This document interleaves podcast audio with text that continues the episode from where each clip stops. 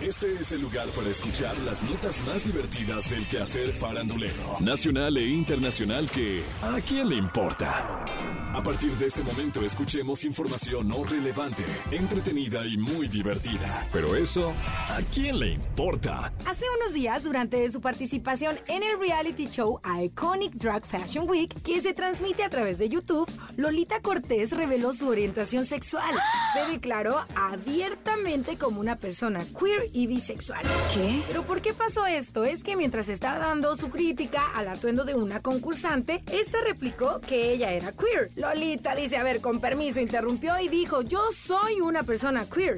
Claro que soy queer. Salgo completamente de lo que los cánones sociales están pidiendo. Soy una persona que está completamente tatuada, que ama los piercings y que es bisexual. Soy queer, pero no por eso me voy a subir al escenario a hacer el ridículo. No tiene nada que ver. Fuertes declaraciones de Lolita Cortés, ¿eh? sus comentarios y acciones de inmediato la volvieron tendencia en redes sociales, dividiendo opiniones entre los seguidores del programa. Mientras unos aplaudían su apertura para hablar sobre el tema a nivel personal, otros señalaron que estaba utilizando el término queer de forma incorrecta. Pero si realmente es queer, o si esta revelación la hizo para no perder su credibilidad como parte del panel de jurados, ¿eso a quién le importa?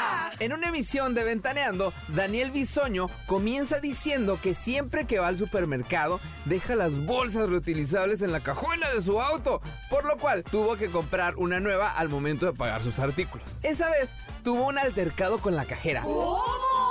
Durante el relato de esta anécdota, lo que más llamó la atención de Pati Chapoy fue la cantidad de propina que le da a las personas que ayudan a empacar los artículos. Le dice Pati Chapoy, ¡10 pesos! ¡Qué codo! Bisoño después le dijo, ay, pues ¿cuánto les das tú, Pati? 200 le responde Pati. ¿Qué? Pues es el único ingreso que reciben las personas que empacan las cosas en el supermercado. Daniel, no seas tan insensible, además te sobra la lana, ¿no? Bisoño se justifica diciendo que esa es la cantidad de propina que da en total durante su visita al supermercado, pues también tiene que darle propina a la persona que le ayuda a subir las cosas a la cajuela y a la que le ayuda a echarle aguas cuando sale del estacionamiento. Dijo, va uno al súper y termina en bancarrota. Público, perdóneme. Con esta información, el público querido que estaba con el pendiente sobre cuánto le da Pati Chapoy a los cerillitos ya puede estar tranquilo. Pero si no, ¿eso a quién le importa? En cuestión de semanas, Anel, quien fuera esposa de José José, podrá comenzar a recibir la herencia que el príncipe de la canción le dejó. Es el único testamento encontrado de José José y Anel funge como heredera universal.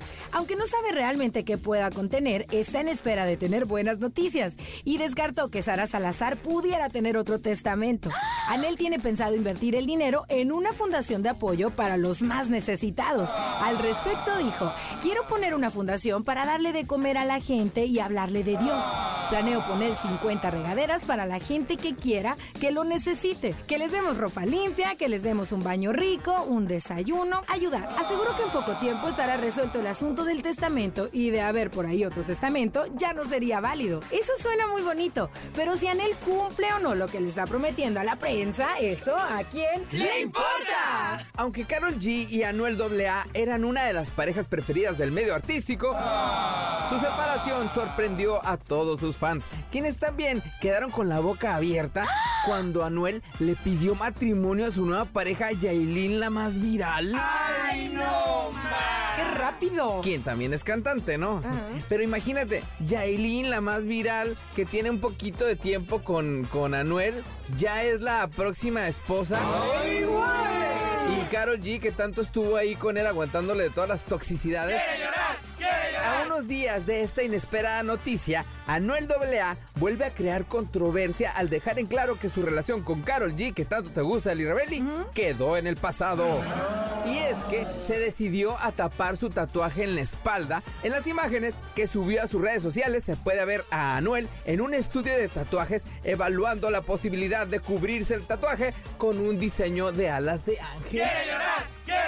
Esto no fue tan bien tomado por los fans, porque comentaron en redes sociales. Me parece inmaduro. Le quedó tatuado en el alma y eso no se borra. Pero si Anuel AA se quiere borrar el tatuaje de su ex poniéndose unas alas, un San Benito o de plano se arranca la piel, ¿eso a quién le importa? Esto fue ¿A quién le importa? Las notas más divertidas del quehacer farandulero nacional e internacional. Porque te encanta saber, reír y opinar. Vuélvenos a buscar ¿A quién le importa?